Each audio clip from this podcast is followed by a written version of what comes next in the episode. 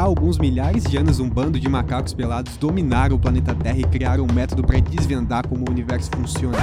Mas oi, ninguém sabe direito como esse negócio funciona. O podcast Macacos Pelados é a sua dose de ciência, biologia, conservação e macacagem. Bem-vindos. Bem-vindos, primatas, ao primeiríssimo episódio do podcast Macacos Pelados, que é o bate-papo entre primatas, onde a gente vai buscar desbravar um pouquinho mais sobre as coisas incríveis que tem na natureza, tentar entender um pouco mais, só que dentro do contexto tupiniquim do nosso amado e belíssimo Brasil. Eu sou o Alexandre Teixeira, sou biólogo, estudante de mestrado em bioquímica pela Federal do Rio Grande do Sul, a URGS, e junto comigo eu tenho o Aranha Boy, que vai se apresentar agora. Fala aí, Rick.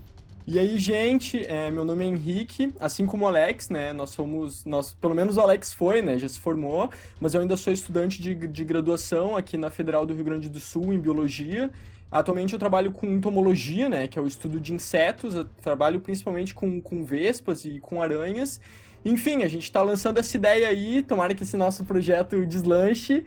Enfim, nesse episódio de hoje a gente vai tentar falar um pouquinho sobre toxinas, sobre é, se elas são boas, se elas são ruins e quais são os aspectos que a gente pode, enfim, entrar um pouquinho mais a fundo com vocês. Justamente, a ideia é ver como que tomar veneno faz bem para a saúde. Exatamente. Tá, não bem assim, mas a gente vai ver que usando venenos que podem ser fatais, que podem matar uma pessoa em pouquíssimo tempo, a gente pode usar isso para curar doenças. E como que isso pode acontecer? Como que isso é possível? E a gente também vai falar um pouquinho o que, que a Amazônia tem a ver com isso tudo. Bora? Então, se a gente quiser começar a falar sobre isso, a gente tá falando de veneno, tá falando de toxina, eu preciso dizer o que, que são essas coisas, pelo menos qual é definição mais técnica dessas coisas. Todo mundo, claro, tem uma noção do que, que é um veneno, mas tem uma definição técnica que vai nos, nos ajudar a guiar um pouquinho a nossa conversa. Quando a gente está falando de um veneno, esse termo mais geral que todo mundo usa, a gente vai falar de uma substância, um composto, que a gente vai usar, a gente vai usar não, mas que é utilizado, se quiser usar, tu usa, eu não uso, mas que pode ser utilizado e que tem um fim de causar um dano a algum ser vivo. Não só nós, pode ser um cachorro, pode ser um gato, pode ser uma barata, pode ser uma bactéria. Pode ser qualquer coisa. Exatamente, qualquer coisa. Causa algum dano no ser vivo. E tem uma característica especial dele, que pode ser tanto sintético quanto natural. Pode ser uma coisa que tu encontra no meio da natureza e dá para uma pessoa. Não precisa ser nenhum composto orgânico, pode ser uma coisa como, por exemplo, um metal pesado, e que tá lá e tu pode utilizar isso para fazer mal a uma pessoa, ou pode ser um envenenamento sem querer e tudo mais. Mas quando a gente usa o termo toxina, geralmente a gente vai falar especificamente a compostos ou conjuntos de, de substâncias que são tóxicas, mas que são produzidos por seres vivos. Como assim? Plantas podem produzir, fungos, animais, bactérias. De novo, qualquer ser vivo pode produzir uma toxina. E essas toxinas que esses, que seres vivos produzem, eles não produzem porque eles querem causar dano a alguém, que eles têm intenção, que eles têm alguma moral maligna. Aquilo tá ali por algum motivo. E é só a gente pensar quando a gente tá lá na beira da praia tomando um suco, e na verdade eu tenho saudade de estar na praia, como a gente sabe, a gente tá num, num momento. Se faz falta, né, meu? Faz falta, faz falta muito sair de casa, mas enfim. Quando a gente tá nesses momentos de isolamento, a gente esquece como é, como é bom sair de casa. Mas a ideia é, imagina que tá tomando um suco lá na beira da praia, e geralmente vai vir um monte de abelhinhas voando na tua volta. Se tu der um empurrão nelas e bater com a mão, sai daqui abelha, ela não vai deixar isso à toa. Ela vai vir pra cima de ti, vai te dar uma ferroada. E elas são vingativas. Justamente porque ela quer se defender. E elas vão largar em ti uma coisa que chama apitoxina. Então não é por maldade, é por uma função de defesa. E aí entra no, no ponto seguinte da nossa discussão, que é justamente o que, que essas coisas estão aí, como que elas estão aí. Então, tu trouxe um exemplo muito legal aí, falando das toxinas, né? Que, enfim, não é só animal que vai ter, que vai ter planta, vai ter fungo às vezes, né? E, enfim, isso ilustra muito bem um fenômeno que a gente vai chamar de convergência evolutiva, que vai ser quando organismos que eles não são próximos, né? Eles não têm um parentesco próximo, eles vão acabar bolando, né? Vão acabar desenvolvendo uma estratégia muito parecida de lidar com algum problema, né? Lidar com alguma situação a que eles, enfim, estão expostos. Tu trouxe o exemplo da, da abelha e um ótimo exemplo que a gente pode dar é justamente esse da abelha e, sei lá, por exemplo, de uma raia. É, ambos esses organismos, eles, eles acabaram, né, desenvolvendo um mecanismo de ferrão para tentar se proteger de algum, de eventuais predadores, né, que podem estar ali chegando é, até eles, né. E, enfim, a gente vai encontrar milhares de exemplos como esse nos seres vivos. Na verdade, a gente tem, sei lá, cerca de 200 mil espécies de animais venenosos descritos até hoje, que vão passar pelos mais variados animais e plantas, né? Entrando em animais, por exemplo, a gente vai ter desde cobras e aranhas, que são os exemplos mais clássicos quando a gente pensa num animal perigoso nesse aspecto, né? Até outros exemplos como mosquitos e caracóis. Tem realmente de tudo, né? E justamente como tu, tá, como tu tava falando, né, por trás de tudo que acaba sendo muito comum na natureza, em geral existe uma razão para isso.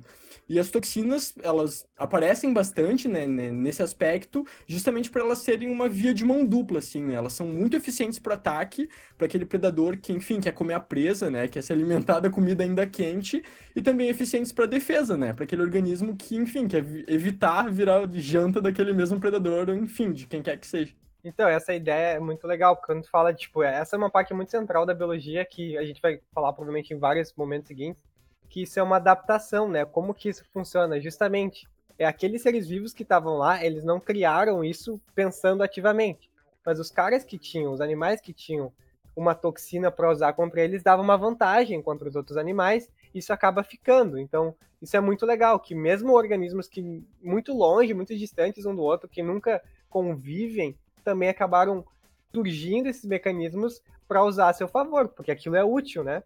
E aí tem essa ideia, né? O Rick falou ali sobre um monte de animais que a gente conhece já, que tem, não só animais, mas plantas e tudo mais, que tem esses mecanismos, e aí a gente acaba utilizando esse termo venenoso e peçonhento como se fosse a mesma coisa. Só que, na verdade, na verdade, se a gente for parar para usar os termos mais técnicos, não é a mesma coisa né? Tem gente que acha que é a mesma coisa, mas na verdade não é. Como assim? Quando a gente vai dizer que um animal é peçonhento, a gente geralmente está falando de um animal que tem uma capacidade de injetar uma toxina.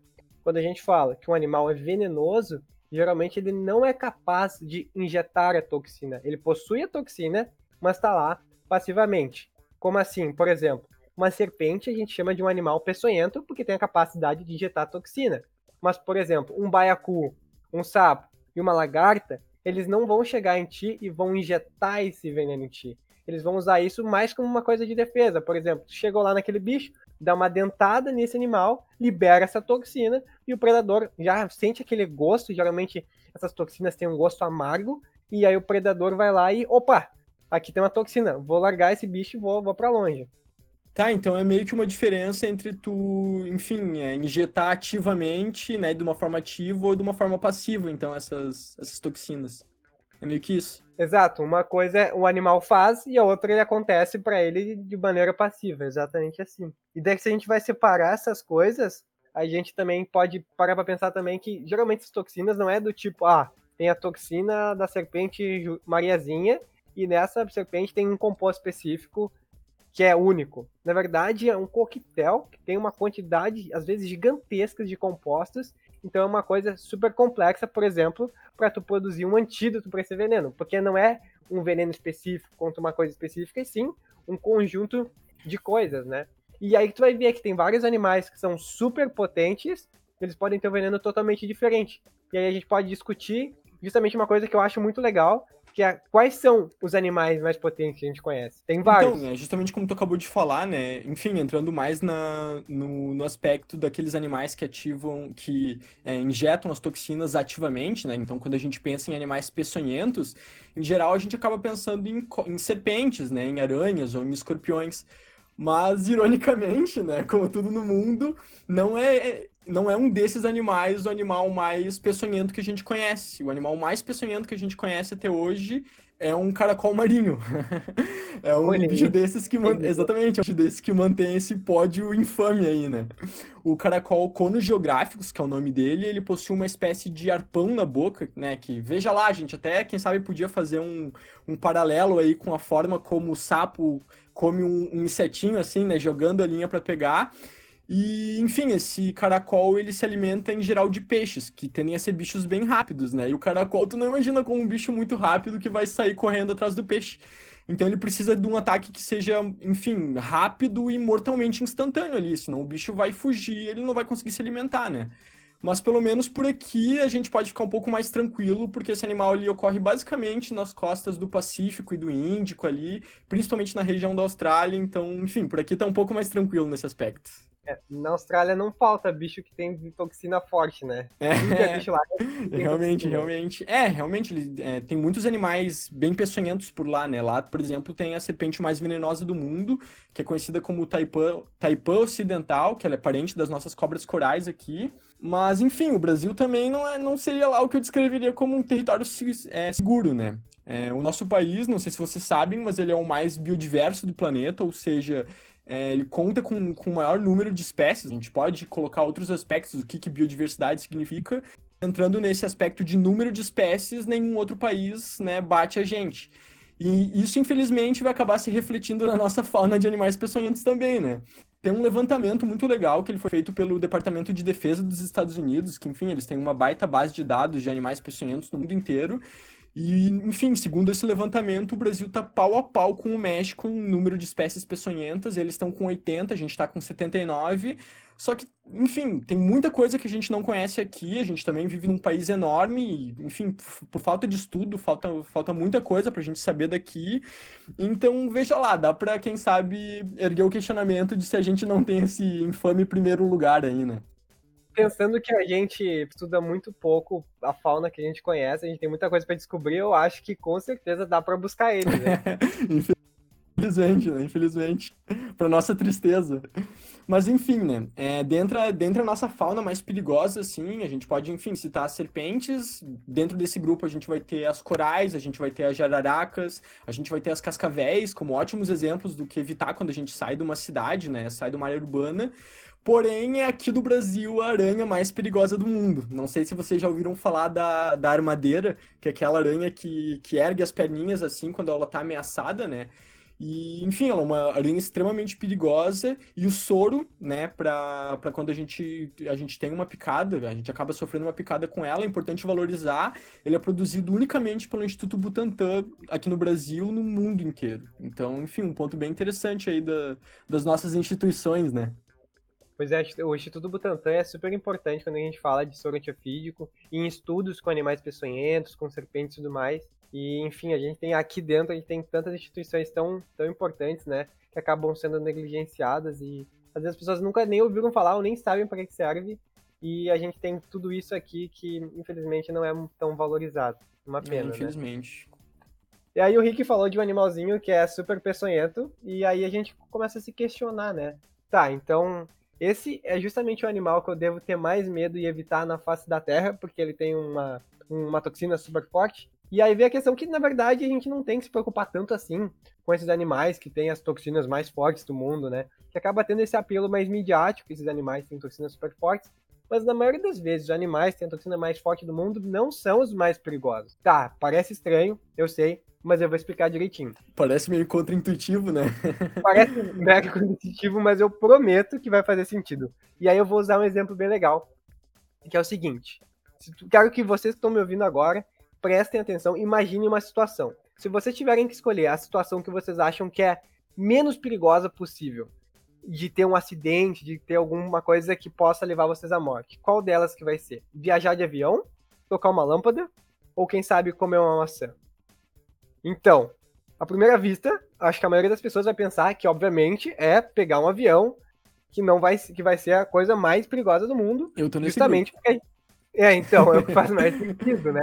Só que não é assim, porque por mais que a gente suba no avião e ele caia e a chance de sobreviver seja muito baixa, o número de acidentes que acontecem são muito pequenos. Então, por mais que tu pense, ó, este, é, comparando com um animal, seria um animal super peçonhento, porque sempre quando ele ataca, ele tem uma chance de causar um dano muito alta. Só que nesse caso, a frequência que acontece é muito baixa, por isso que nem sempre é tão perigoso tu pegar um avião. Na verdade, é muito pouco perigoso. E eu fiz essa comparação que parece meio esdrúxula e boba, porque o número de acidentes de avião no mundo hoje é menor que 300 mortes. Chega, no fim, as contas de menor que 300 mortes por ano. Enquanto que a gente tem, por exemplo, mais de 5 mil mortes por engasgamento. Então é mais provável que uma pessoa morra engasgada do que morra num acidente de avião. E pior ainda, é mais provável que ela esteja tocando uma lâmpada ou andando na rua e tropece e morra com a cabeça no chão do que pegar um avião. Mais de meio milhão de pessoas morrem por ano de queda. Tipo, só porque a pessoa caiu. E não necessariamente queda de um lugar alto, ela pode cair da, da altura que ela está andando.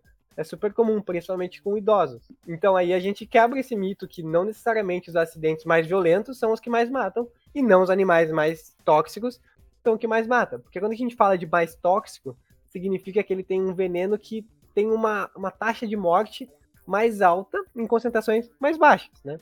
Então, eu acho que fez sentido agora, né?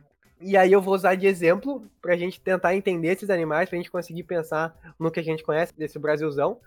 Ah, tenho certeza que todo mundo já ouviu falar numa, numa aranha que a gente conhece aqui no Brasil e que existe aqui, que é a viúva negra e também a aranha marrom. A viúva negra ela tem uma toxina que é bastante forte e mais forte do que a da aranha marrom.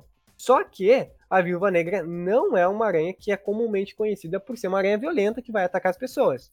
Por outro lado, a aranha marrom tem uma toxina que é um pouco mais fraca que a da viúva negra, mas ela é muito mais violenta e muito mais agressiva, ou seja, tem mais chance de ter um acidente. E aí, a gente tem uma terceira aranha, que é pior ainda que essas duas, porque ela é tanto violenta quanto tem uma toxina potente, que o Rick já falou dela, e ela é bem popular, é a armadeira. E como é que eu sei que é armadeira? Como é que eu vou evitar ela então? A dica é: viu uma aranha que levantou as perninhas para cima, essa aí tu não cutuca, tu não mexe, não brinca com ela e sai de perto. Sai de perto, né? Sai de perto. É um baita exemplo, na verdade, né? É, a armadeira, como a gente, como tu, tu, acabou de comentar muito bem aí, né? Ela, enfim, nem é a aranha mais peçonhenta do mundo, apesar de ela ser mais peçonhenta do que a viúva negra e do que a aranha marrom, que são basicamente as três espécies perigosas aqui do país, né? Mas ela não é a aranha mais peçonhenta do mundo inteiro. A gente tem exemplos de aranhas mais peçonhentas. Porém, ela é uma das aranhas mais agressivas do mundo. E é justamente isso que faz ela ser considerada por muitas pessoas como a aranha mais perigosa do mundo, né? Porque Além dela ter uma peçonha muito potente, ela também é extremamente agressiva. Ela chega a pular cerca de 30 centímetros quando ela tá braba e, enfim, quer, quer que tu saia de, de perto dela, né? Então isso ajuda bastante a explicar esse, esse pódio dela nessa, nessa competição, né? É uma péssima combinação. Mas enfim, é, continuando nesse, nesses lances aí de, de, de toxinas e de peçonhas e de venenos, é, outros animais que a gente pode acabar citando, que são repletos de, de, de misticismo ao redor, são os sapos, né? Esses príncipes, entre aspas, do reino animal, eles sofrem muito por desinformação e medo generalizado, que, enfim, ele vai se justificar em parte, mas não pelo por tudo que eles acabam sofrendo, né? É, enfim, é, é importante a gente, a gente levar em conta que, como o Alex comentou anteriormente, né, os sapos eles não são peçonhentos, mas eles são venenosos, né? Eles produzem toxinas através, atrás daquelas, é, através daquelas duas verrugonas que eles têm atrás dos olhos, não sei se vocês já viram assim e tal, que a gente a gente chama aquelas duas glândulas é, de. A gente chama aquelas duas verrugonas de glândulas paratoides, né? E quando elas são pressionadas, e somente quando elas são pressionadas, elas vão acabar liberando toxinas com o objetivo de evitar predação, justamente, porque vai ter um gosto ruim, o bicho vai morder, vai sentir vai soltar ele, né? E, enfim, essa é a regra geral para os sapos, né? Porém, vão existir alguns sapos, principalmente aqueles mais coloridos, né? Que eles acabam conseguindo produzir doses menores de veneno, só que daí no corpo todo.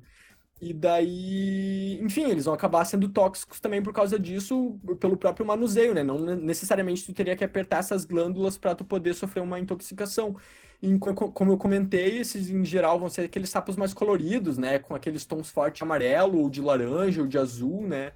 Enfim, a gente poderia fazer umas relações aí bem legais também com coloração e com toxicidade, que geralmente tu vê um bicho que ele é mais colorido e tu já tem aquela visão assim, tipo, bah, peraí, né? O que, que esse bicho faz? Mas eu acho que daí a gente acaba fugindo do, do escopo aqui do nosso podcast, senão isso aqui vai se estender demais. Total, total. Quando a gente vai falar de chega perto de evolução, aí o assunto fica bem grande, dá para falar. Falaria sobre evolução o dia inteiro. Exatamente. Dentro desse contexto, eu fico pensando que tem aquele conto que todo mundo já ouviu falar alguma vez na vida, que é aquele conto dos irmãos Grimm, onde a princesa pega um sapo e ele vira um príncipe, e é um negócio mega bizarro, né? E aí quando tu vê que o sapo ele tem uma glândula que tem um veneno, que em algumas espécies dizem que pode ser até alucinógeno, a gente chega à conclusão que essa princesa deve ter beijado a glândula paratóide do bicho e ela tava é, bem doidona, na real. tava viajando.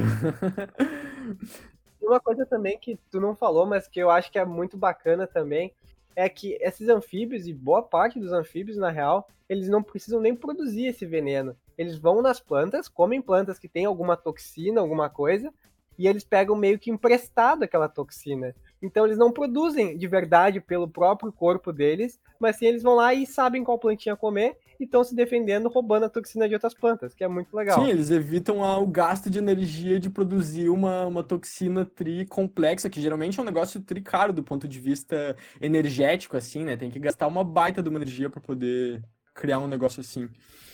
É, mas enfim, é, tem um outro questionamento que também tem bastante, um outro mito, na verdade, né? Principalmente envolvendo sapos, assim, que é a questão da urina tóxica, né? Que as pessoas dizem, ah, não, porque a urina do sapo ela pode te, pode te cegar, pode te, te deixar cego.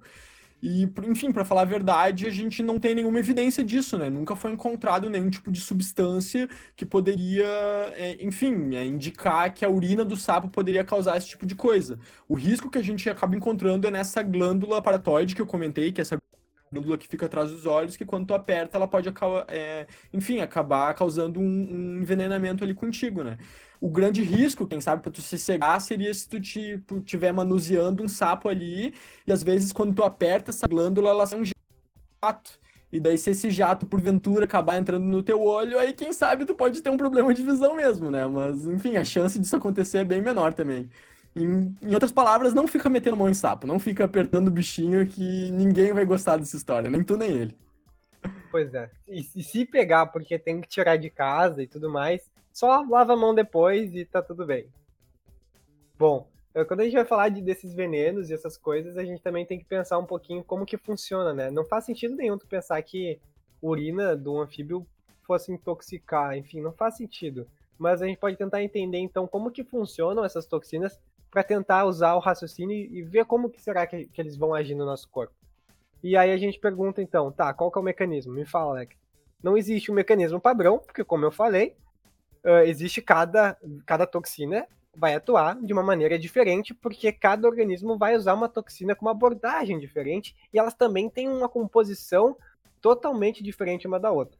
Mas tem um caminho mais ou menos comum que a gente pode tentar pensar, é que o primeiro passo é que essa toxina tem que entrar no organismo, seja no seu, seja no de um outro animal, seja qual for. Ela vai poder entrar, por exemplo, pelo nariz, pelos olhos, pela boca, quem sabe por uma mordida, mas ela tem que entrar no organismo. Esse é o ponto que a gente chama de parte 1 do mecanismo de toxicidade de, um, de uma toxina. A parte 2 é que ela vai chegar no que a gente chama vai chegar no que a gente chama de um tecido-alvo, uma célula-alvo, um órgão-alvo. Por que, que a gente chama de alvo? Porque é o lugar que a gente sabe que geralmente essa toxina tem o seu efeito. O segundo ponto é que ela, se ela chegou lá, ela tem que ter seu efeito. E aí ela vai lá e fazer o seu efeito, e quando ela está fazendo o efeito dela, ela tende a causar uma resposta, uma reação do nosso corpo, que é o que a gente chama de reação de reparo, de defesa. O nosso corpo ele não ele evoluiu para se defender essas coisas e ele vai se defender de alguma forma que é justamente essa última Só etapa. puxando um gancho, Alex, com o negócio que tu acabou de falar, que eu achei bem interessante, de qual que é o, o a forma de entrada, né, da, dessa toxina, é muito interessante, porque aí tu consegue fazer, às vezes, uma distinção bem clara entre um animal peçonhento e um animal venenoso, né? Porque os animais peçonhentos que vão injetar toxina em ti, geralmente a toxina vai cair na tua corrente sanguínea direto, e elas vai, vão ter efeitos ali, né? Enfim, nos teus vasos sanguíneos, naquela, nas células ali, enfim, próximas ao, ao local da mordida. Enquanto um animal venenoso, geralmente vai ser um animal que está sendo predado, né? Que estão tentando comer ele. E daí essas toxinas, em geral, elas acabam tendo efeito nas mucosas da boca, ou então trato gastrointestinal, assim e tal. Que é um, é um ambiente, né, sistêmico meio diferente do, da tua corrente sanguínea em si, né?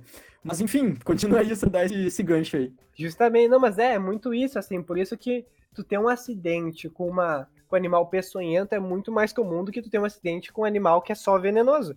Porque se esse veneno, mesmo que o animal tenha uma toxina super forte, e ficar, por exemplo, dentro da glândula que tu falou, ou ficar como um baiacu dentro do, pe do peixe lá, e tu nunca colocar para dentro do teu organismo, tu nunca vai ter um problema. Como o Rick falou, se tu pegar na glândula paratóide de um sapo ali, peguei o sapo para tirar de dentro de casa porque ele tá ali, e entrar na tua mão, não te preocupa porque tu não vai morrer, tu não vai ter nenhuma intoxicação. A menos que tu encoste, como o Rick falou, que é super importante, em mucosas. Porque justamente a mucosa, ela tem uma vascularização, ou seja, tem vasos, vários vasos sanguíneos que vão levar para dentro do teu corpo. Então, se nunca entrar para dentro do corpo, não tem problema. Então, bichos que não são peçonhentos, geralmente não tem problema nenhum. É muito raro tu ter algum problema de saúde com ele. E para ilustrar isso, a gente pode falar justamente de um animal que é peçonhento, que são as serpentes. É legal de falar delas porque geralmente é um animal que é super simbólico, como um animal que é super perigoso, então tá. Então, vamos tentar desvendar um pouquinho mais o mundo das serpentes. E aí, se a gente quer falar então de veneno de serpentes, eu sou obrigado a escolher uma serpente específica. Imagina aí você qual que vai ser, qual é a serpente que geralmente as pessoas pensam. É uma jararaca, provavelmente, porque não à toa, 90% dos acidentes que a gente tem com serpentes que são que tem uma toxina, que são justamente peçonhentas, vão ser com jararacas. Na verdade, quando a gente fala jararacas, a gente está falando de um grupo um pouquinho maior, que não é só uma espécie, que são as bótrops, é o que a gente chama de gênero científico. O gênero das bótrops são mais de uma espécie, mas no fim, 90% dos acidentes são com alguma dessa espécie que a gente chama comumente de jararaca. E o mecanismo dela a gente pode usar aqui como exemplo, que é super válido, só que eu vou dar uma simplificada para a gente entender, porque ela tem mais de 10 classes de compostos diferentes e cada composto vai ter uma ação diferente. Como assim? Tem composto que vai causar insuficiência renal, a gente pode ter também, né, em alguns casos, falha respiratória. Quase sempre a gente tem uma inflamação muito grande. Enfim, é um monte de coisa, é um, um quadro clínico que a gente chama muito complexo. Mas eu quero focar num mecanismo específico que eu acho que é um dos mais legais, que é a bagunça com que as serpentes conseguem fazer no que a gente chama de sistema de coagulação do sangue. Eu tenho certeza que você tem uma noção do que eu estou falando, mas vamos dar um exemplo. Todo mundo já cortou o dedo alguma vez cortando cebola. Rick, tu corta muito dedo cortando cebola? Bem mais do que eu gostaria. Quem sabe um dia eu não corto mais, mas por enquanto. Pois é, é muito ruim cortar o dedo cortando cebola, mas acontece. E ainda bem que a gente tem um mecanismo de defesa que vai nos. Não um mecanismo de defesa, mas tem um mecanismo de reparo no nosso organismo que vai impedir que a gente não morra por um sangramento. Porque se a gente cortou o dedo, um pedacinho do dedo ali, imagina um tampãozinho do dedo ali quando, quando tá cortando cebola. A gente não vai sangrar para sempre, porque a gente tem esse mecanismo. O que, que ele vai fazer? Ele vai inserir uma espécie de tampão que vai impedir que esse vazamento, imagina como se fosse um encanamento, que esse vazamento ocorra para sempre. E como que ele faz isso? Ele produz uma espécie de coágulo ali que prende. É um band-aid interno. É como se. Exato, boa, muito boa. É exatamente como se fosse um band-aid interno. Só que esse pequeno coágulo que fica ali, ele não pode ser muito grande. Se o corpo começasse a, ok, tem um corte, vou fazer muitos coágulos ali, ele entupia aquele, aquele cano, aquele mecanismo de passagem de aquele líquido que tem ali, e o sangue nunca ia conseguir chegar onde tem que chegar. E aí que entra a parte importante das serpentes. O que elas conseguem fazer, é, nesse caso específico eu estou falando das jararacas, mas mais de uma serpente consegue fazer isso, é desregular esse mecanismo e fazer com que o sangue coagule mais facilmente. E aí vem a questão: por que diabos uma serpente quer coagular o sangue de quem ela morde? E a gente tem que pensar, vamos pensar juntos num sistema de encanamento. Se tu entope um encanamento de água, lá, por exemplo, lá da, da tua caixa d'água, coloca um monte de porcaria na tua caixa d'água, entope, a água não chega na tua casa. Se tu pegar e coagular o sangue de uma pessoa, ou o sangue de um organismo, um animal, imagina um ratinho pequeno mordido por uma serpente, e o sangue não conseguir chegar no cérebro dele, ele simplesmente não vai conseguir nem se mexer. Porque a principal função do sangue é justamente levar oxigênio e nutrientes sem essas coisas chegando no teu cérebro, as células que comandam todo o teu corpo simplesmente não têm o básico para elas funcionar e tu não consegue nem se mexer. O bicho só apaga. Exato, o bicho congela, o bicho não, não se mexe, ele, então, ele fica paralisado. E provavelmente alguém já deve ter visto um caso parecido ou conhecer alguém que já teve um AVC isquêmico, que é justamente isso. É exatamente a mesma coisa, só que não necessariamente por causa de uma serpente. Mas o AVC isquêmico, que é o acidente vascular cerebral isquêmico, é quando alguma coisa entope, né? Geralmente um que a gente chama de trombo, entope a passagem de sangue. E a serpente ela consegue fazer isso. Por que, que ela faz isso? Para que a presa dela não saia correndo e ela consegue lá comer o bicho muito de boa. E ainda bem, como o Rick falou antes do Instituto Butantan, a gente tem vários trabalhos dos pesquisadores de lá estudando isso, e é com a ajuda deles que a gente tem o que a gente chama de soro antiofídico, que é tipo um antiveneno que ele consegue de alguma forma neutralizar esse efeito. Só que tem outro problema. Quando a gente neutraliza esse efeito, a gente acaba deixando os outros também, que são muito difíceis de dar volta. E o outro efeito é o efeito da hemorragia local. Se você conhece alguém que já levou uma picada dessa serpente, da jararaca, provavelmente ela deixou alguma sequela. Às vezes a sequela. Ah, não, não, não é bonito, né? A galera perde dedo, às vezes até perde uma mão inteira, né? Dependendo a, a o veneno do bicho, né? Sim, nos melhores casos a pessoa fica com, um, com um movimento ruim, assim. Mas às vezes, boa parte dos casos, a pessoa acaba perdendo o dedo. Porque o efeito do, do veneno, que tem um conjunto de proteínas chamado metaloproteínas, desregula as células que tem nos vasos sanguíneos de onde tem a mordida. Então, aquilo não. Fica tipo uma ferida que não, não, não cicatriza nunca, sabe? Fica uma ferida Sim. que tá ali e não vai curar tão fácil. E as pessoas às vezes perdem o dedo, perdem os, os membros inferiores, depende de onde ela morder. Então, é bem complicado. É um baita de um veneno super complexo e que, na dúvida, é melhor não ser mordido por serpente na dúvida, é melhor evitar. Exato, evita. Viu o bicho se manda, né? Pra que, pra que correr o risco? Não mexe né? com quem tá quieto, no caso, serpente. Não, eu fico pensando nisso, né? Até a gente que é biólogo, enfim, a gente, a gente vê a galera da herpetologia, né? Herpetologia, para quem não, não, não sabe ainda, é o estudo dos répteis, né? Que é o pessoal que, enfim, que mexe com cobra, que mexe com lagarto e que também acaba mexendo com anfíbio, que, enfim, herpetologia é uma área meio ampla, né? Mas, enfim, que eles, enfim, trabalham com esses bichos, vão lá, manuseiam e tal, mas eu, por exemplo, imagino que o Alex aí seja a mesma coisa, a gente não trabalha exatamente com isso e eu, eu tipo, se eu não tenho absoluta certeza que uma cobra é, não é peçonhenta, na verdade, mesmo que eu tenha certeza que ela não é peçonhenta, eu não vou meter a mão, mesmo sendo biólogo, porque vai que eu tô errado. Tipo, o que tu tem a perder é muito maior do que a graça de tu, tá, beleza, tá manuseando um bicho ali que é muito bonito e realmente quem já segurou uma cobra na mão sabe que ele é um bicho muito bonito, né? Mas, por via das dúvidas, até a gente, assim, tende a manter distância, né? Não vale a pena. Exato, não tem porquê. E a gente pode pensar também no bem-estar do bicho, né? Fica ninguém. Imagina tu tá lá andando no meio da rua e vem um gigante, pega a gente fica brincando. Não é legal. E, tipo, a cobra, ela não quer morder as pessoas. Pensa que para isso é um gasto para ela. Ela não gosta de comer gente, né? É muito, não é comum isso. Ela só vai te morder se tu realmente for alguma coisa que tá ameaçando a vida dela. Então, não, a gente não tem que ter esse medo gigante que a gente tem por serpente. Tem, é muito comum as pessoas, quando verem uma serpente, serem matando elas. Só que, bah, gente, é um bicho muito grande. E uma boa parte dos casos elas vão ter muito mais medo da gente do que a gente delas. Então, como o Rick falou, sabe? Na dúvida, só tenta expulsar ela, pega uma vassoura, empurra, mas não pega. Mesmo que, ah, não, é uma falsa coral. Cara, evita, né? Na dúvida, evita chegar perto. Não, não, e cara, tu trouxe um baita exemplo de uma coisa que eu acho que é muito importante a gente comentar, que tem muitas pessoas que têm medo de cobra porque acham que a cobra vem atrás de ti. Não, tu tá ali no teu canto, às vezes tu mora no interior, às vezes tu tá visitando alguém que mora no interior e uma cobra aparece e das pessoas às vezes acham, né? Não, porque a cobra tá vindo aqui atrás da gente que, que uma cobra vai querer contigo, é. cara? Tipo, a cobra não vai conseguir te comer. Tipo, a cobra é bem menor que tu. Ela, ela não conseguiria nem, digamos, digamos que ela conseguisse, ela ia conseguir comer o quê? No máximo um dedo, no máximo uma mão. Só que ela não tem nem como morder isso, sabe? Ela não tem como tirar a tua mão do resto do teu corpo.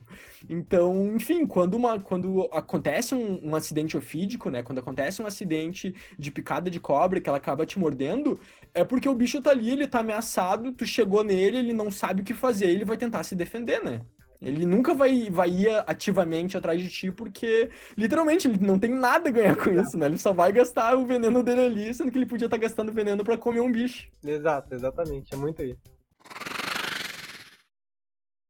Como a gente acabou de falar, essa questão de veneno e tudo mais, de como ele funciona, acaba sendo um negócio que, via de regra, é meio que assustador, meio filme de terror, pensar como tudo isso pode entrar no nosso corpo e fazer um estrago desgraçado e que esse bicho, um só bicho, consegue acabar com, com várias funções do organismo tão rápido. Isso parece uma coisa horrível. Só que, ao mesmo tempo, quando a gente pensa um pouco em ciência, a gente sempre começa a se questionar nas coisas, né? Poxa, como será que esse organismo desenvolveu uma substância que é tão complexa que consegue fazer tantas coisas. E aí entra a parte que é mais legal, que é tu parar para pensar, ok, ok, ok, esse veneno conseguiu fazer esse monte de coisa no organismo. Mas e se eu pegar e usar parte desse veneno, manipular aqui, manipular lá e tentar usar ele ao meu favor, tentar usar ele para fazer o efeito que eu quero no meu organismo. Ah, ele, baixa, ele mexeu na minha pressão, olha, será que eu não posso usar isso para mexer a pressão? E aí que tá. Aí eu tenho certeza que todo mundo conhece alguém que tomou, ou pelo menos já ouviu falar num tal de captopril, que é justamente um remédio baseado em veneno. E qual é a história do captopril? Conta aí, Rick. Ah, o captopril. um exemplo tão lindo e tão triste, né, ao mesmo tempo, como a gente vai ver Mas, enfim, o que, que é o captopril, né? É, o captopril, basicamente, ele é, um, ele é um remédio que ele foi desenvolvido a partir do veneno de jararacas, é, isso se deu basicamente da, da seguinte forma, né? É, desde o do início do século XX até anteriormente, é, a comunidade médica, enfim, e as pessoas em geral, né, percebiam que quem era picado por jararaca ficava meio grog, assim, né? Ficava, enfim, acabava apresentando um quadro de hipotensão, né? Que é de baixa pressão sanguínea. E isso, enfim, levantava vários questionamentos de por que, que o veneno tinha esse efeito nas pessoas, né? E foi finalmente em 1949 que dois cientistas brasileiros, né, o Roche Silva e o Wilson Beraldo, eles entraram mais a fundo, começaram a estudar o, o veneno da jararaca, quais que eram os efeitos que tinham no nosso corpo, e eles acabaram chegando numa molécula que eles nomearam de bradicinina, que eles descobriram que essa molécula bradicinina ela era liberada pelo nosso corpo em resposta ao veneno, né? Então, não era nem o veneno em si que diretamente causava a, a queda de, de pressão nas pessoas. Era a resposta do nosso corpo quando era picada por essa, enfim, por uma jararaca qualquer um dos tipos que a gente tem aqui no, aqui no Brasil, que como a gente comentou antes, né, que o, o gênero Botrops e tal, ele tem diversas espécies aqui no nosso país.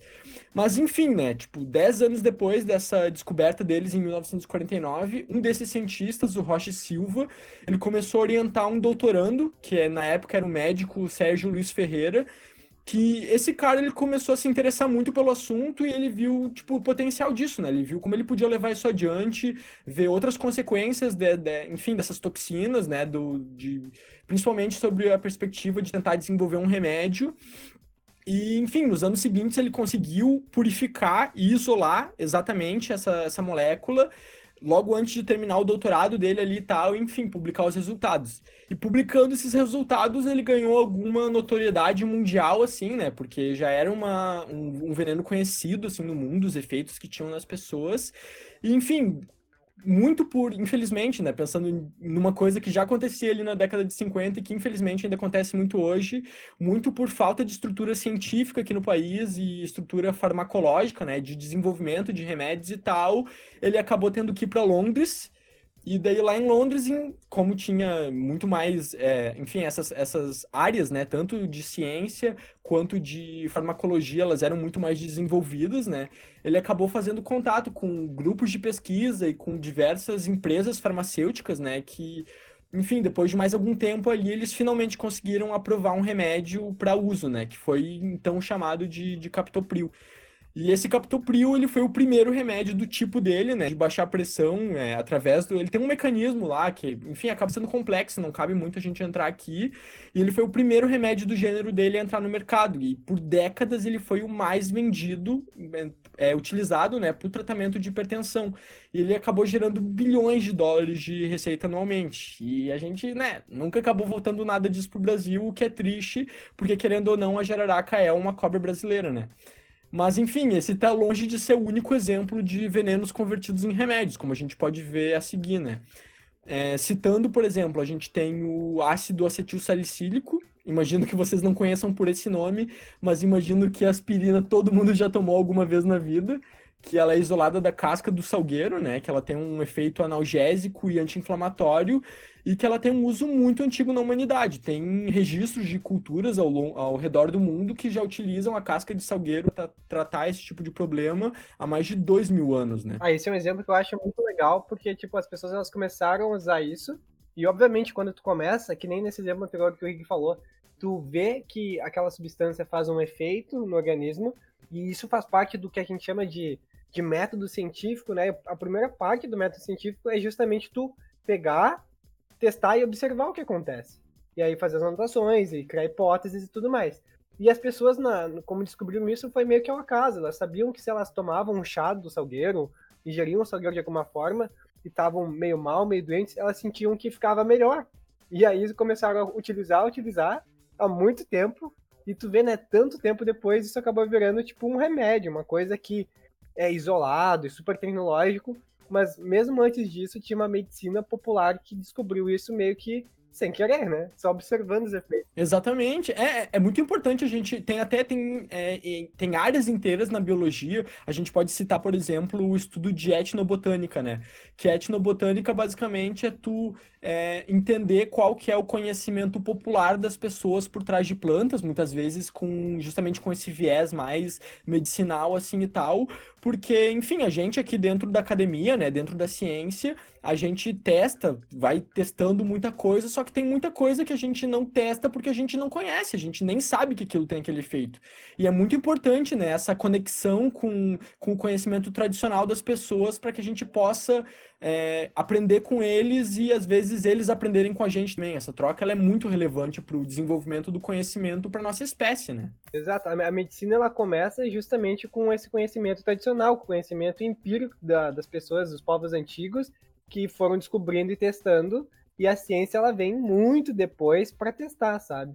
Às vezes a gente toma um chá de alguma coisa e que foi dito porque muito tempo alguém foi lá e descobriu, e às vezes esse chá realmente tem algum efeito e realmente tem um efeito que foi estudado pela ciência funciona.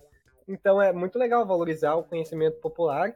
Às vezes ele não tem embasamento científico porque simplesmente não funciona e é um mito, mas às vezes não tem embasamento porque ainda precisa ser estudado. Então tem lacunas, principalmente aqui no Brasil que a gente tem uma diversidade absurda de, de plantas e de coisas para a gente explorar e a quantidade de coisa que tá escondido aí é incalculável. Tu fez um ponto aí que eu acho que é muito legal de falar, né? De, justamente dessa intersecção entre o conhecimento tradicional e o conhecimento que a gente, enfim, denomina de científico. É muito importante é, conversar com as pessoas, né? De que a ciência é um processo e ela é um processo que está o tempo todo em aberto. Então, a ciência raramente ela vai ser categórica em tipo, ah, dizer que ah, tal coisa não é. Muitas vezes a gente beleza, a gente pode dizer que tal coisa não funciona nesse aspecto, talvez ela funcione em outro aspecto. E é, é interessante a gente passar essa mensagem para as pessoas, né, de que a ciência, como qualquer outra forma de conhecimento, ela é um processo que está sempre acontecendo, que está sempre em aberto e sempre agregando, né? A gente vai aprendendo o que, que funciona e também o que, que não funciona. E, enfim, isso pode de diversas formas conectar com as, com as formas de conhecimentos tradicionais das diversas populações que a gente tem ao redor do mundo, né? Sim, mas justamente a ciência é um processo, ela não é um fim, ela tá sempre ela é mutável, ela todo dia muda. Exatamente. e isso que é o bacana, ela não, não é a verdade absoluta, né? Ela está sempre sendo mudada e novos conceitos vão sendo quebrados e outros, outras hipóteses e teorias vão sendo construídas e, enfim, sempre assim. Isso que é o bonito, né? Não é uma verdade absoluta. Isso que é o bonito. E aí, dentro desse gancho, a gente pode falar, como eu, como eu queria introduzir antes, que a, uma planta que todo mundo já deve ter ouvido falar alguma vez na vida, que é a papoula, ela tem uma substância que é muito importante para a civilização humana, que é a morfina. E junto com a morfina tem a codeína. Essas duas substâncias, que tu já deve saber, todo mundo que está ouvindo aí o que, que são, são analgésicos extremamente fortes e que justamente são tirados de uma planta. Então, uma planta que estava produzindo seus compostos lá, que é importante para a gente. Mas por que, que essa planta produz esses compostos? É justamente a parte mais legal. Porque esses compostos, a morfina e a codeína, é o que a gente chama de alcaloides. Os alcaloides que são produzidos por plantas, na grande maioria das vezes, são defesas das plantas.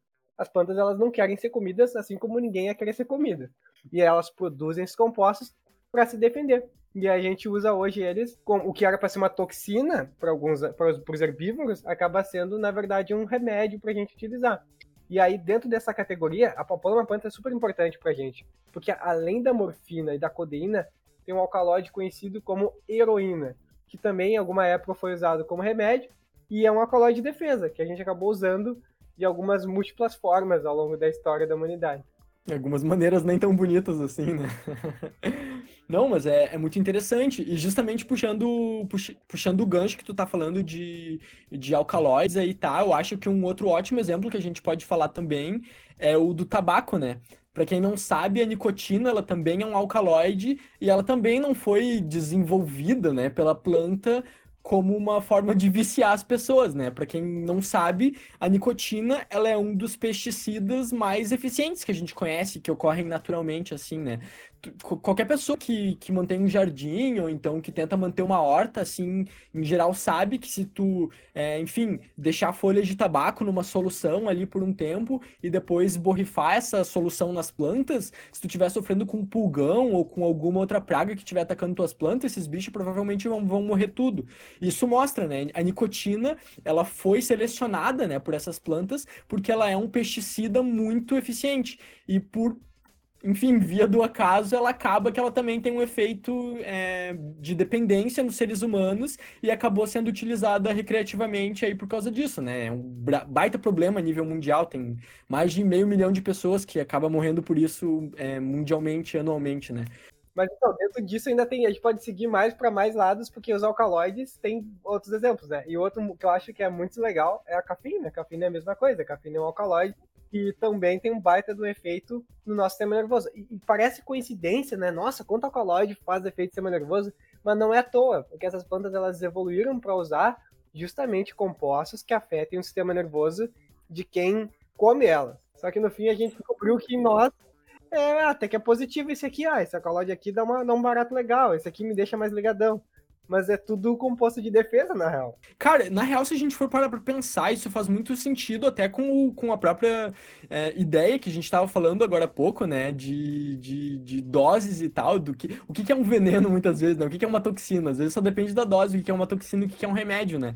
E muitas vezes tu vai se alimentar de uma planta dessas, tu realmente vai passar um, um trabalho, tu vai passar mal, tu vai às vezes ter vômito, vai ter algum outro efeito de, de envenenamento, de intoxicação, só que às vezes numa dose menor tu pode acabar tendo um efeito que ele é positivo sobre algum aspecto, né? E eu acho que essa é a grande chave da humanidade, né? Ela aprendeu a, enfim, ver o que, que é bom e o que, que é ruim e qual dose que é bom e qual dose que é ruim, né? Exatamente. Mas enfim, meu, é, encerrando esse lance de alcaloides, que se, se, se, se der papo, a gente vai falar disso noite, o dia inteiro, né?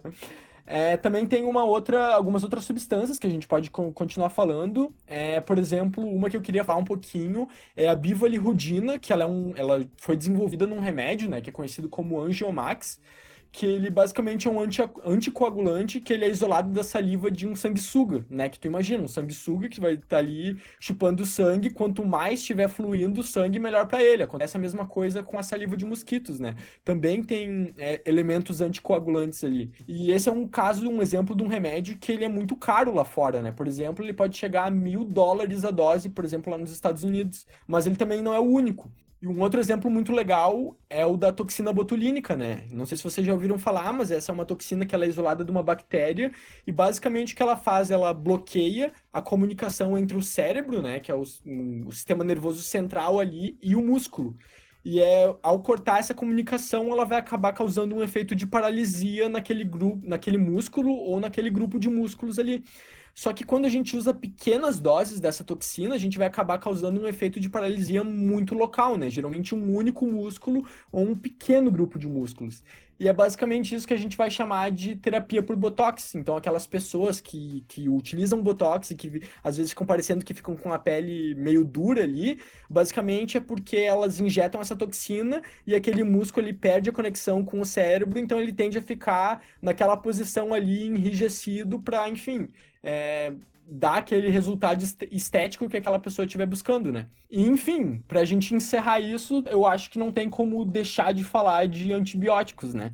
Quando a gente está falando de micro-organismos, né, a gente tem toda sorte de antibióticos.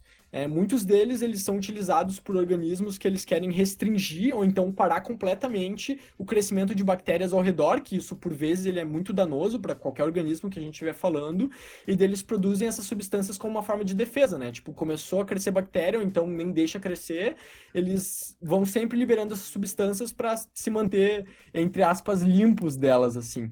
E é interessante porque, não sei se vocês sabem, né, um exemplo bem clássico aqui que a gente tem dentro da bio, mas foi meio que por acaso que eles descobriram o primeiro antibiótico, que é a penicilina, né, que por muito tempo foi o, o único antibiótico utilizado, que foi basicamente um cara que ele tinha suas culturas de células ali, criando suas células, ele viajou, e daí quando ele voltou, ele viu que um fungo tinha atacado uma, uma das culturas dele, e daí na, naquela plaquinha onde ele tinha aquela cultura de células atacada pelo fungo, tinha um círculo ao redor da, do fungo, e naquele círculo não tinha bactéria nenhuma. E daí ele percebeu que aquele fungo, ele estava produzindo uma substância que inibia o crescimento, então é, matava as bactérias que estavam ao redor. E é, esse foi o primeiro antibiótico que a gente descobriu, né? Atualmente a gente chegou a mais de 100 antibióticos registrados, dos quais a gente, enfim, vai utilizar bastante, assim, cerca de 10 deles, Aí teria outro ponto para um podcast, né? Discutir o uso indiscriminado de, de antibióticos e como isso pode ser uma grande ameaça para nossa espécie, para a humanidade mesmo. Mas, enfim, acho que isso aí é assunto para outro dia, senão a gente se puxa demais aqui hoje. Pois é, o uso indiscriminado de antibióticos vai justamente no ponto que é muito importante a gente destacar e dar uma ênfase aqui. Porque o uso indiscriminado de antibióticos significa que estamos usando antibióticos demais. E, e a ideia aqui é quando a gente fala de usar uma toxina, um veneno ao nosso favor, como tu tinha comentado antes muito bem, é saber até quanto que a gente pode usar e como usar isso. A gente pode tomar um veneno, como é que é? A ideia é que quando a gente pega e define as coisas em caixinhas de bom ou ruim, geralmente a gente está mais é confundindo do que ajudando. As coisas elas não são boas ou ruins. As coisas não são faz bem ou faz mal, né? Aquela coisa de ah, a gordura faz bem, a gordura faz mal, ou faz bem ou faz mal. Na verdade, tudo depende da concentração, da dose que a gente toma. Eu vou trazer um exemplo aqui que a maioria das pessoas não sabe, mas quando tu pergunta uma pessoa tomar vitamina é bom e a pessoa responde sim, na verdade ela deveria responder talvez, depende. Por exemplo, vitamina D é comum, é comum não, mas pode acontecer de ter uma hipervitaminose, ou seja, uma intoxicação por dose demais de vitamina. Então, se tu tem, tu tem carência de vitaminas, talvez suplementar é uma boa. Mas se teu nível tá normal, tu tomar muita, muita, muita, tu pode ter até uma intoxicação por uma coisa que parecia ser boa e que pode causar, em casos muito extremos, uh, até a fatalidade. Tu pode acabar sobrecarregando o fígado, pode acabar sobrecarregando o rim, é, é, não é qualquer substância que tu tá tomando ali, apesar de ela ser vital para ti, uma dose maior pode ser perigosa, né? É, porque é tudo uma questão de equilíbrio. Exatamente. E aí o veneno é a mesma coisa o veneno, mesmo que pareça absurdo tu dizer que tu vai usar uma coisa que pode te matar para te curar, se tu usar ele na dose certa, e não só usar ele, mas usar uma parte dele, né? Porque a gente pode pegar um veneno e escolher qual componente do veneno a gente quer. Então, se a gente usar uma parte que a gente tem interesse e, e testar cientificamente num laboratório controlado e vendo qual que é a concentração, qual que é a dose desse, desse composto do veneno que causa um efeito bacana para nossa saúde e que mesmo assim não causa muitos efeitos maléficos, a gente pode usar sim o veneno para curar uma doença. O que, por outro lado, é muito diferente de tomar o veneno, né? Aí já é outra história. Enfim, é, como é de se imaginar, num país com tanto território e com tanta água, o Brasil vai acabar investindo fortemente no agronegócio, né? Esse mercado ele vai ser responsável por cerca de 20% do PIB do nosso país e ele ocupa cerca de 25% do nosso território.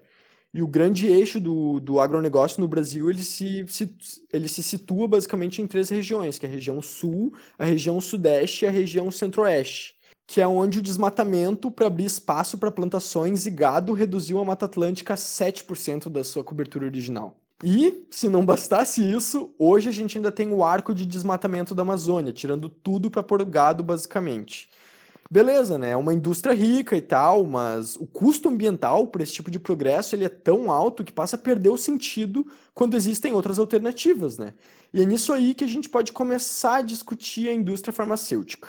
Enfim, entrando mais nesse aspecto, a gente tem mais de 200 mil espécies de animais peçonhentos conhecidos, dos quais cada animal pode ter uma peçonha composta por mais de 100 toxinas independentes.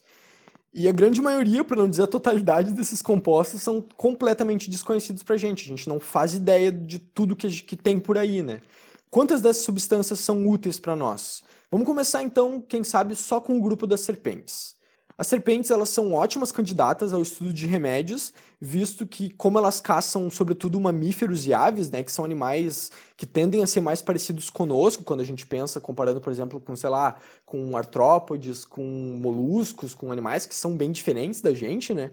Enfim, a probabilidade de a gente encontrar alguma substância na, na peçonha desses animais que faça efeito em nós é muito maior. E fazendo um paralelo, né?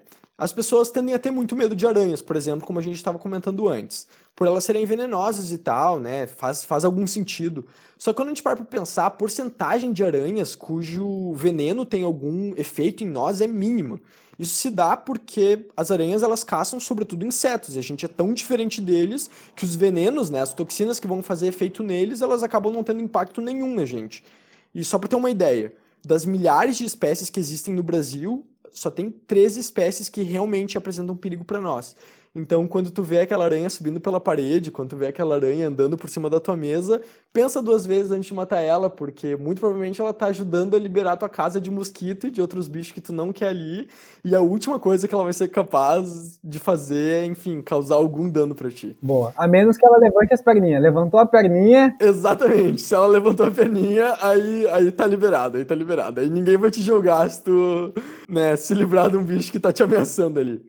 Mas enfim, né, voltando às serpentes, é, as propriedades medicinais do, do, das peçonhas delas, elas são conhecidas há muito tempo, né?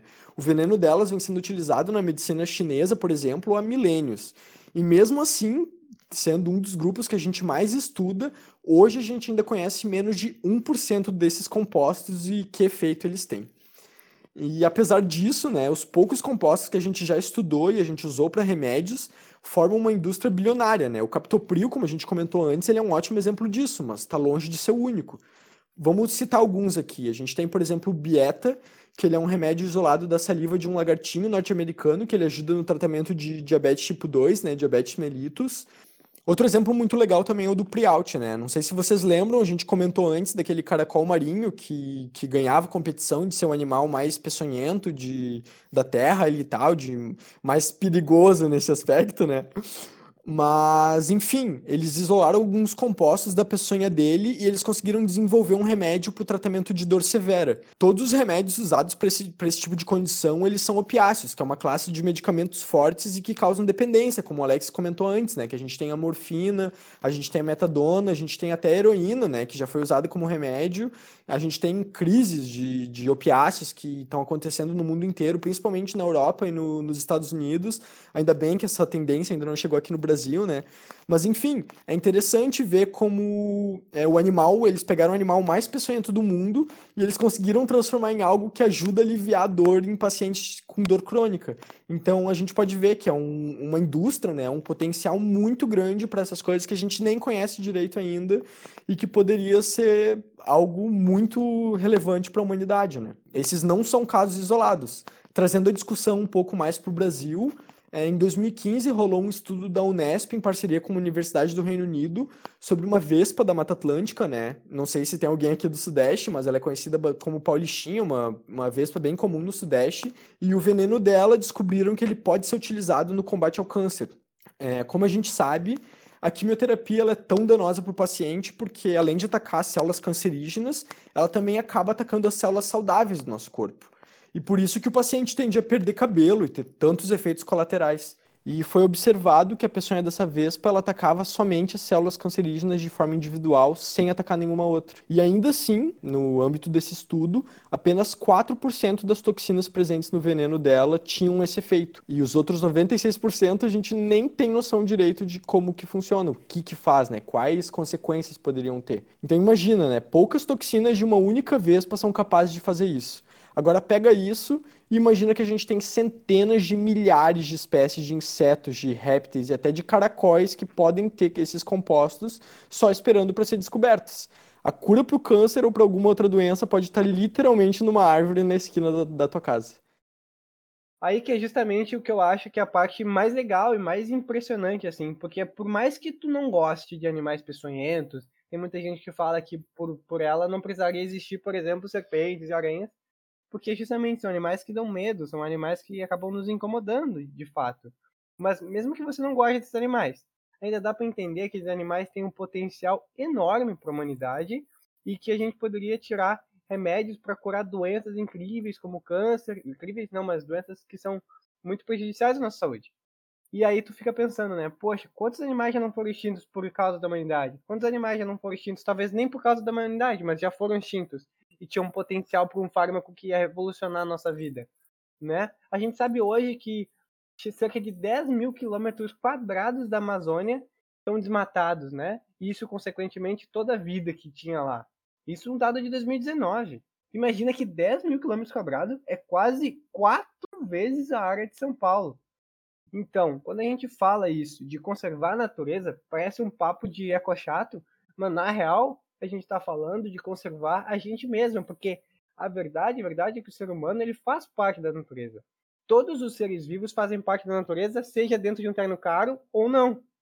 Então, quando a gente fala isso de usar a biodiversidade, é só um dos exemplos para a gente tentar ter uma desculpa para preservar a biodiversidade. Mas vamos lá, eu vou puxar outros exemplos de como é importante preservar, por exemplo, a Amazônia. A Amazônia tem uma coisa que a gente chama de serviços ecossistêmicos.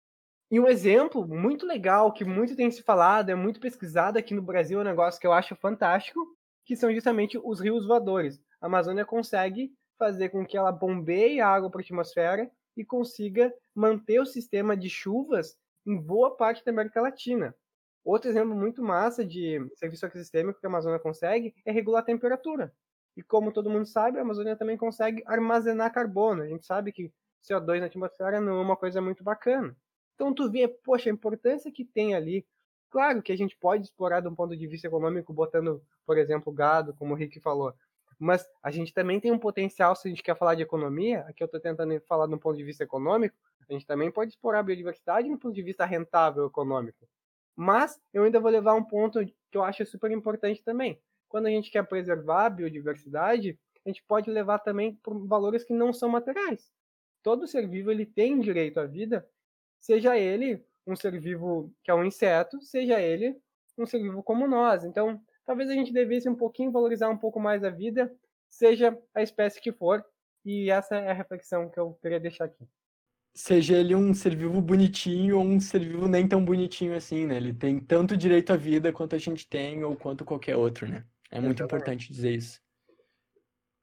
Por fim, eu queria indicar um livro que eu acho que tem tudo a ver com o que a gente está falando aqui. E o nome do livro é 50 Plantas que Mudaram o Rumo da História.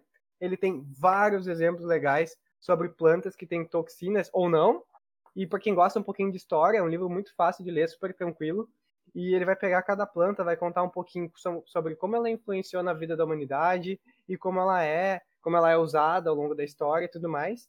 Só para você ter uma ideia como esse livro tem a ver com o que a gente falou, ele fala um pouquinho da história da papoula, que a gente falou lá sobre os analgésicos pesados, como a morfina. Tem também um pouquinho sobre o tabaco, que o Rick falou. Tem, fala sobre a batata, por incrível que pareça, a batata faz parte de uma planta tóxica, as folhas dela são tóxicas. O que a gente fez é aprender a usar uma parte dela que não é tão tóxica, desde que esteja no ponto certo de maturação. Fala um pouquinho do café. Então, tem vários exemplos de plantas que são tóxicas e que a gente foi aprendendo a usar, conta um pouquinho da história e tudo mais. Então, quem quiser ler esse livro, é um livro muito fantástico, muito legal. 50 plantas que mudaram o rumo da história. Fica a dica aí. Então tá, acho que é isso por hoje. A gente pode ficar por aqui. Uh, então tá, até a próxima. Valeu, gente. Valeu por tudo.